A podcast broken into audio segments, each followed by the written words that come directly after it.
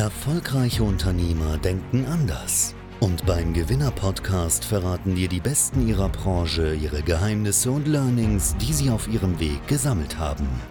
Nutze ihr Wissen und ihre Learnings für deinen persönlichen Erfolg. Herzlich willkommen beim Gewinner-Podcast mit Chefredakteur Ruben Schäfer. Hallo und herzlich willkommen bei Gewinner TV. Mein Name ist Ruben Schäfer und hier geht es heute einmal darum, was eigentlich bei den Steuerberatern los ist. Denn sehr vielen Steuerberatern steht aktuell die Arbeit wirklich bis Oberkante Unterlippe. Mit Mühe und Not atmen sie noch. Und äh, sehr viele Steuerberater denken jetzt natürlich, ich brauche mehr Mitarbeiter, ich muss da mehr Personal drauf werfen, um dieses Problem irgendwie zu lösen. Aber ist das wirklich die Lösung? Sind Steuerberater nur mit mehr Personal zu retten oder gibt es da auch andere Möglichkeiten? Und darüber spreche ich heute mit einem absoluten Experten. Ich habe Michael Wohlfahrt hier von den Kanzleiboostern und wir sprechen heute mal darüber, was Steuerberater noch so machen können. Erstmal herzlich willkommen. Hallo Ruben, grüß dich. Erzähl mal vielleicht ein bisschen, ähm, Steuerberater haben ja in den letzten Jahren ähm, ja, Hochkonjunktur gehabt, mhm. sag ich mal. Ne? Programm um Programm wurde aufgelegt, äh, was man alles ausfüllen musste. Die Leute haben das natürlich alles an ihren Steuerberater gegeben. Ähm, und ja, jetzt sind die Steuerberater quasi äh, systemrelevant und systemrelevanter denn je wahrscheinlich. Ähm, wie sieht es denn eigentlich aus bei den meisten Steuerkanzleien? Hat sich das mittlerweile normalisiert oder ähm, ist es immer noch so, dass die in Papier und Anträgen ersticken? So, erzähl mal ein bisschen. Was, was, wie sieht es aus bei den Steuerberatern? Ja, so eine richtige Entspannung ist da noch nicht in Sicht. Also in der Tat, in den letzten zwei, drei Jahren hat sich da einiges getan könnte man ja meinen, die müssten jetzt alle happy sein, weil die haben jetzt quasi nochmal Zusatzaufträge bekommen. Aber die meisten sagen, auf das Geld könnte ich gerne verzichten, wenn ich hier wieder etwas mehr Zeit hätte. Also da ist nach wie vor keine Entspannung in Sicht, weil die meisten haben jetzt Arbeitswerke aufgebaut. Und solange du halt nicht in diese Gefilde reinkommst, dass du wieder abbaust, wird es halt tendenziell eher noch schlimmer. Ja, jetzt habe ich ja gerade eben schon ein bisschen was äh, angesprochen, was du ja auch ähm, mir im Vorfeld, im Vorgespräch schon so ein bisschen gesagt hast. Ähm, die meisten Steuerberater würden ja sagen, mehr Arbeit braucht mehr Mitarbeiter. Mhm. Ist ja eigentlich eine komplett logische Denkweise. Ja. Ist das so? Und, äh, oder handeln auch die meisten Steuerberater so deiner Erfahrung nach? Oder ähm, ja, wie, wie ist es in der Praxis? Das ist ja schon die große Hoffnung. Und klar, ich sag mal, Mitarbeiter sind natürlich das wichtigste Gut in der Kanzlei. Aber da gibt es ja jetzt keine Fabrik in China. Also es gibt ja einen absoluten Fachkräftemangel, die werden ja nicht in irgendeiner Fabrik produziert, dass man sagt, man hätte genügend davon. Dementsprechend ähm, mit dem ja, jetzigen Personalbestand wird man das kaum lösen können. Das ist ja, wenn dann, nur ein Umverteilen. Und was wir immer wieder feststellen, bei den meisten ist es mit mehr Personal eben nicht getan, weil der Steuerberater neigt dazu, dass er ja von Hause aus dann doch mehr Aufträge annimmt, als ihm eigentlich gut täte, weil er da den Menschen helfen möchte, weil er da entsprechend dafür Sorge tragen möchte, dass sie da geholfen bekommen. Und äh, dementsprechend, wenn ich denen jetzt zwei Leute mehr gebe in der Kanzlei, ist wahrscheinlich ein halbes Jahr später das Szenario wieder das gleiche. Dann sind die wieder Oberkante, Unterleber. Okay, okay. Also ich habe im Prinzip dann so ein, so ein Hamsterrad mir erschaffen quasi. Mhm. Ne? Immer mehr Mitarbeiter, mehr Arbeit, mehr Mitarbeiter, mehr genau, Arbeit. Die noch mehr Führung erfordern. Also auch das ist ja oftmals ein Keul. Ja, ja, ja genau. Das ja. kommt ja dann noch dazu. Mhm. Ne? Also Einarbeitung, Führung etc. Mhm. Ähm, jetzt ist natürlich dann die Frage, die sich jetzt wahrscheinlich jeder zuschauende Steuerberater mhm. stellt. Ähm, was kann ich denn tun? Also ähm, wenn es nicht die Mitarbeiter sind, was, was soll ich denn dann machen, äh, um mhm. wieder runterzukommen von meinem Arbeitspensum? Also was wir immer wieder feststellen, es gibt so einen Hauptansatzpunkt, tatsächlich über die Mandanten zu gehen, weil man muss wissen, ca. 20 Prozent der Mandanten sorgen in Kanzleien für 80 Prozent des Ärgers. Das heißt, es sind immer wieder die gleichen Chaoten, die die Mitarbeiter in den Wahnsinn treiben und in aller Regel bezahlen die sogar noch Geld dafür, dass sie die betreuen dürfen. Sprich, das läuft darauf hinaus, wenn man mal wirklich sich die Deckungsbeiträge anschaut, dass man merkt, die liegen da noch drauf. Das heißt, die sorgen für die Arbeit. Diejenigen, die wiederum das Ganze finanzieren, die A-Mandanten, das sind die 20 Prozent, die für 80 Prozent Erfolg sorgen, sorgen, die fallen dann leider häufig hinten runter. Das heißt, die vermissen gerade mal diese proaktive Beratung, dass auch mal der Steuerberater aktiv auf einen zukommt und sagt, hey, ich habe da noch einen Tipp parat oder wir könnten bei dir dieses oder jenes machen. All das bleibt aus, weil man nach dem Prinzip agiert, wer am lautesten schreit, wird bedient. Ja, okay, alles klar. Ähm, das ist natürlich jetzt so ein bisschen die Frage, ähm, warum machen Steuerberater das nicht? Also an sich sollte man ja meinen, oder so stelle ich mir das jetzt mhm. vor, als Fachfremder, dass ein Steuerberater ja sowieso immer analysiert, so welcher Kunde macht jetzt wie viel Aufwand mhm. und äh, wie viel Geld verdiene ich da mit dem. Machen Steuerberater das gar nicht oder machen sie es doch, aber das gute Herz äh, sorgt dann dafür, dass sie sich von den Mandanten dann doch nicht trennen, obwohl sie es eigentlich sogar wissen, dass das jetzt nicht gerade wirtschaftlich der beste Case ist? Ja, das Problem ist, wenn du in der Situation bist, dass du vielleicht am Ende des Jahres trotzdem deine 200.000, 300.000, vielleicht auch mehr Gewinn machst, dann gehst du nicht mehr so ins Klein-Klein, schaust dir das an, dann duldest du vieles Und da steht häufig halt auch das Helfersyndrom im Wege, ne? weil die wissen zwar, ja, der ist schwierig, ich verdiene auch kein Geld mit, aber so, so ein armer Tropf, dem müssen wir irgendwie helfen. Also sind eher diese persönlichen ja, äh, Komponenten, die da mit reinspielen. Da tut man sich sehr, sehr schwer, so Leuten vom Kopf zu stoßen. Gerade vielleicht auch, wenn die schon 13 Jahre in der Kanzlei Mandant sind oder häufig wird die Kanzlei auch schon vom Vater übernommen oder von der Mutter. Da will man jetzt natürlich auch nicht hier die, die altgedienten Mandanten, dass man die dann vom Hofe vertreibt. Ne? Das sind alles Dinge, die da reinspielen. Ja. Jetzt klingt das ja in der Theorie super einfach. Mhm. Ne? Ich schaue mir jetzt einfach meinen, meinen Mandantenstamm mhm. an, gucke, wer macht viel Arbeit und so weiter. Ich sortiere die Leute raus. Ja. Ähm, neue Leute stehen ja wahrscheinlich schon Schlange. Mhm. Ähm, warum also ist das wirklich so einfach? Ähm, kann ich als Steuerberater innerhalb von einer Woche quasi äh, meinen Mandantenstamm einmal so umkämmen und habe danach ein schönes, süßes Leben? Oder äh, welche Schwierigkeiten ja. entstehen dann oder welche Probleme entstehen dann tatsächlich doch in der Praxis, ja. wenn man das macht? Also ganz so einfach ist es natürlich nicht. Da steckt der Teufel wie immer im Detail. Das heißt, äh, häufig merkt man, teilweise fehlt schon ein bisschen an der Datengrundlage oder man weiß gar nicht so richtig, welche Kriterien beziehe ich damit ein, weil wir gucken zum Beispiel nicht nur auf das Wirtschaftliche, sondern was uns immer auch ganz wichtig ist, wie zuverlässig ist das Mandat oder auch wie ja, macht es einfach Spaß, mit demjenigen zusammenzuarbeiten. All das, da gilt es erstmal ranzugehen und selbst wenn ich jetzt da Mandanten identifiziere, wo ich sage, da soll ich mich von trennen, dann ist es jetzt natürlich nicht so, dass ich die heute kündige und morgen sind die weg, sondern alle Regeln müssen da trotzdem noch Endarbeiten durchgeführt werden. Man betreut die vielleicht noch bis zu einem gewissen Zeitpunkt, also so eine gewisse Phase muss man da schon noch mal durch. Mhm. Vielleicht ganz wichtig nochmal zur Betonung, es geht jetzt auch nicht darum, jeden Mandanten, der jetzt irgendwie direkt zuckt, da vor die Tür zu setzen, um Gottes Willen. Häufig geht es auch wirklich um Optimierungsmaßnahmen. Ne? Das heißt, es muss ja nicht sein, dass ein Mandant da jetzt direkt gekündigt wird, aber vielleicht gibt es nochmal andere Stellschrauben, wo man anpacken kann. Manche sind unbelehrbar, das ist auch klar, aber vielleicht gibt es einfach so kleine äh, Kniffs, wo man sagt, okay, jetzt läuft die Zusammenarbeit doch besser, der ist stärker digitalisiert oder man dreht doch an der Preisschraube, nicht im Sinne von Schmerzensgeld, sondern weil man sagt, hier, Mandant ist eigentlich in Ordnung, aber auch das kommt häufig vor. Ich habe vielleicht über Jahre jetzt versäumt, einfach mal die Honorare entsprechend anzupassen. Okay, okay, alles klar. Also da, da gibt es auf jeden Fall noch ein paar äh, Stellschrauben, mhm. hast du ja jetzt schon angesprochen. Ähm, was genau ist denn äh, eure Aufgabe in dem Ganzen? Ihr unterstützt ja Kanzleien mhm. dabei. Mhm. Ähm, wie kann ich mir das vorstellen? Wie geht ihr da vor? Ja, wir begleiten die Kanzleien da sehr aktiv. Das heißt, was wir zu Beginn erstmal machen, wir machen so eine Status Quo-Erhebung. Wir führen da erstmal ein Analysegespräch durch, klopfen da systematisch ein paar Punkte ab und schauen einfach, wo steht die Kanzlei, wo möchte sie hin, was ist das Delta dazwischen?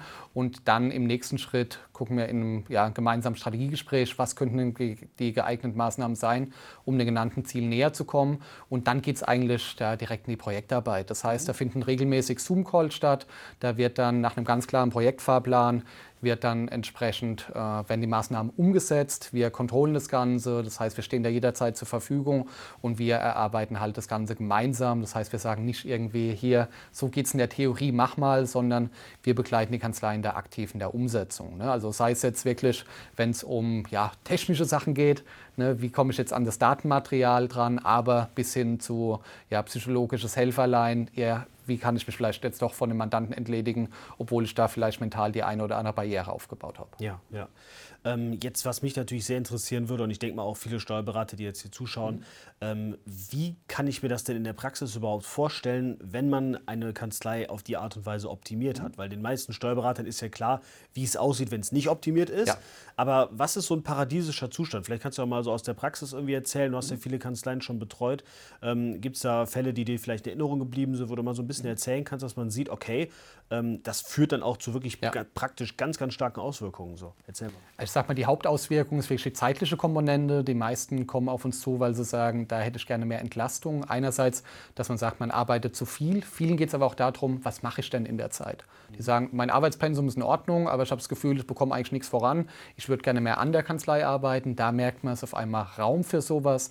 Man merkt, man muss sich nicht mehr so viel rumärgern. Man hat auch mal wieder Zeit, die Mandanten proaktiv zu beraten. Und was auch ganz wichtig ist, gibt ja nicht nur die Arbeit, sondern auch das Privatleben. Auch da hat es natürlich massive Auswirkungen, weil man einfach früher nach Hause kommt, da etwas entspannter unterwegs ist, mit den Kindern vielleicht auch mal wieder spielen kann, gemeinsam zu Abendessen. Also das sind auf jeden Fall ja, sehr deutliche Effekte, dass die Kanzleien am Ende des Tages auch wirtschaftlicher aufgestellt sind.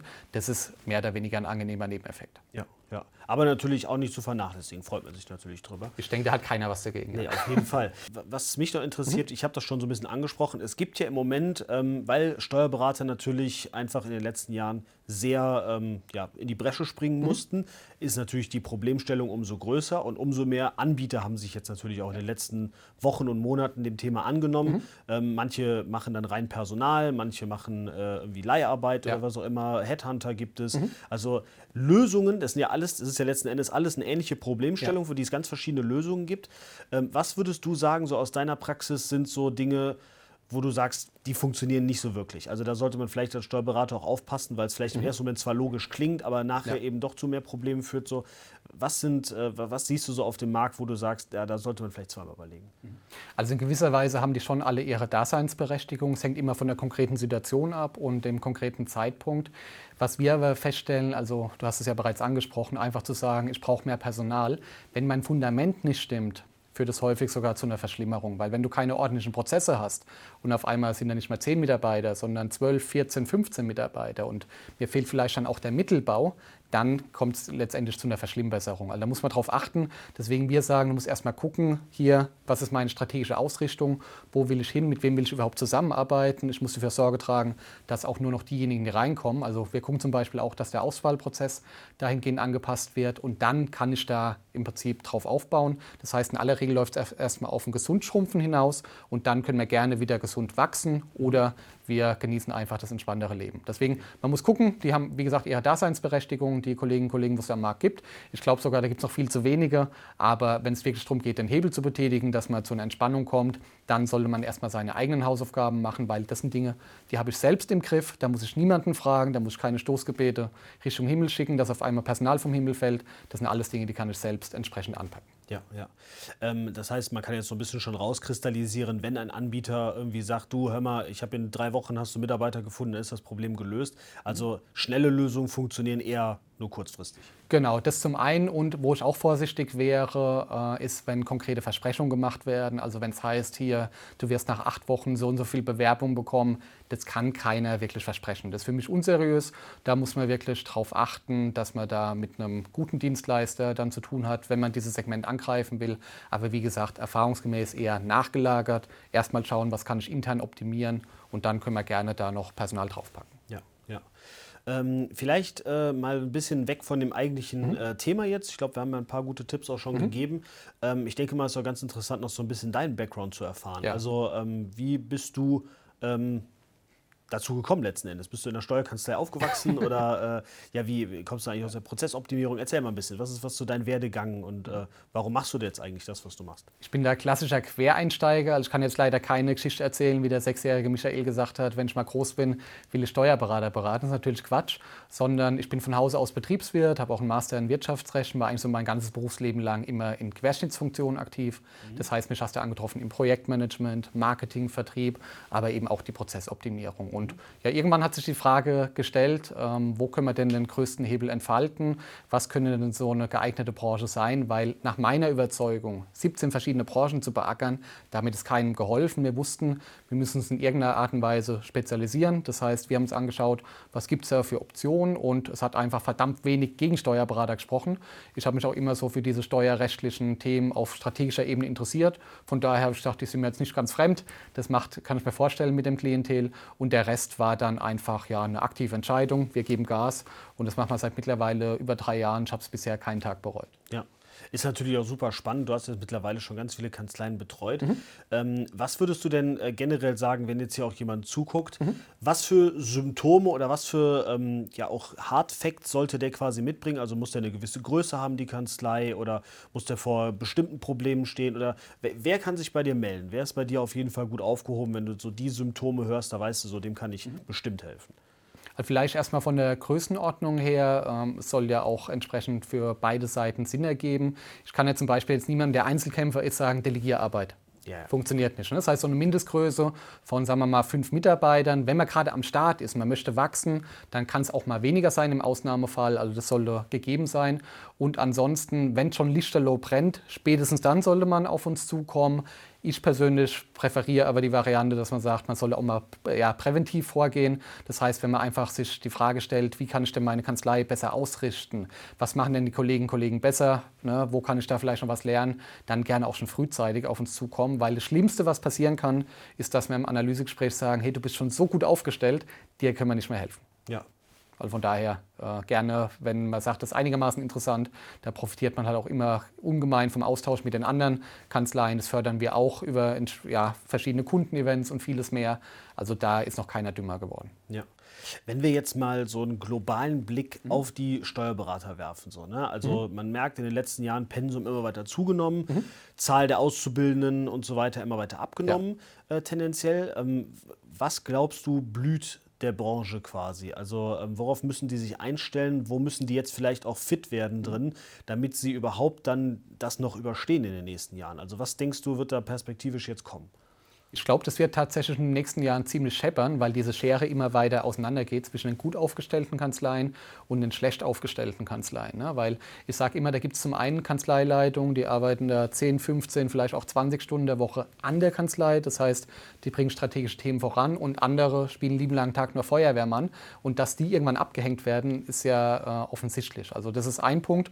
Wenn die Arbeit immer mehr wird, irgendwann flüchten die Mitarbeiter, weil sie sagen, ich bin hier offensichtlich gerade auf der Titanic, rette sich wer kann kann. Das heißt, die verlieren dann den Anschluss und da sie auch obendrein so unwirtschaftlich agieren, können die auch mit den Gehältern nicht mehr mithalten. Also auch da merken wir, die Preisspirale geht immer weiter nach oben. Und da ist es natürlich, wenn du in einer Situation bist, dass du gutes Geld verdienst, kannst du deine Mitarbeiter auch ganz anders zahlen. Bedeutet, die bekommen nicht so viele ja, Abgänge, die kommen aber auch viel leichter an neues Personal ran, die haben genügend Zeit, Prozesse voranzubringen. Das heißt, die sind eigentlich in so einer Positivspirale drin. Und äh, bei den anderen genannten Fällen sind in so einer Negativspirale drin, so richtig, dass man sagt, es geht einfach seitwärts. Das gibt es eigentlich nicht. Also bist entweder in der Positivspirale oder in der Negativspirale. Ja. Okay, okay, alles klar. Also es ist natürlich für Steuerberater jetzt auf jeden Fall die, äh, die Chance und auch die äh, Gelegenheit, jetzt mal zu mhm. schauen, wo man eigentlich steht. Und wenn man das möchte, dann kann man sich bei euch eintragen. Du hast es schon gesagt, ihr macht dann wirklich so eine Potenzialanalyse quasi mhm, genau. und guckt dann eben, was ist möglich, oder ist man vielleicht auch schon optimal aufgestellt? Das hört man ja auch gerne dann. Ne? Ja, also einfach, wenn man bei uns auf die Seite geht, auf kanzleibooster.de, dort kann man sich so ein kostenloses Analysegespräch buchen. Das ist ein Telefonat, 20 Minuten, wo einfach systematisch da ein bisschen was abgeklopft wird. Und dann können wir da schon sehr genau sagen, ja, ob sich das Ganze ja, für den Gegenüber lohnt, ob das ja ähm, entsprechend für eine Zusammenarbeit Sinn macht. Aber wie gesagt, alles hier an der Stelle kostenlos und unverbindlich. Da schaut man einfach mal, wo die Reise hingeht. Ja, Okay, alles klar. Ähm, ihr habt, glaube ich, einen YouTube-Kanal, ne? Genau, also da wird auch wöchentlich wird, äh, ein Video veröffentlicht. Also da gerne mal reinschauen. Da gibt es ein ganz breites Spektrum. Also egal, ob es jetzt um organisatorische Themen geht oder auch Personal, vieles, vieles mehr. Also da lohnt es sich auf jeden Fall reinzuschauen. Perfekt, alles klar. Verlinken wir auf jeden Fall unter dem Video drunter. Mhm. Michael, vielen, vielen Dank, dass du da warst. War danke auf jeden Fall ein spannender Talk. Ich danke euch fürs Zusehen. Wir sehen uns dann in einer der nächsten Folgen wieder. Bis dahin, macht es gut und tschüss.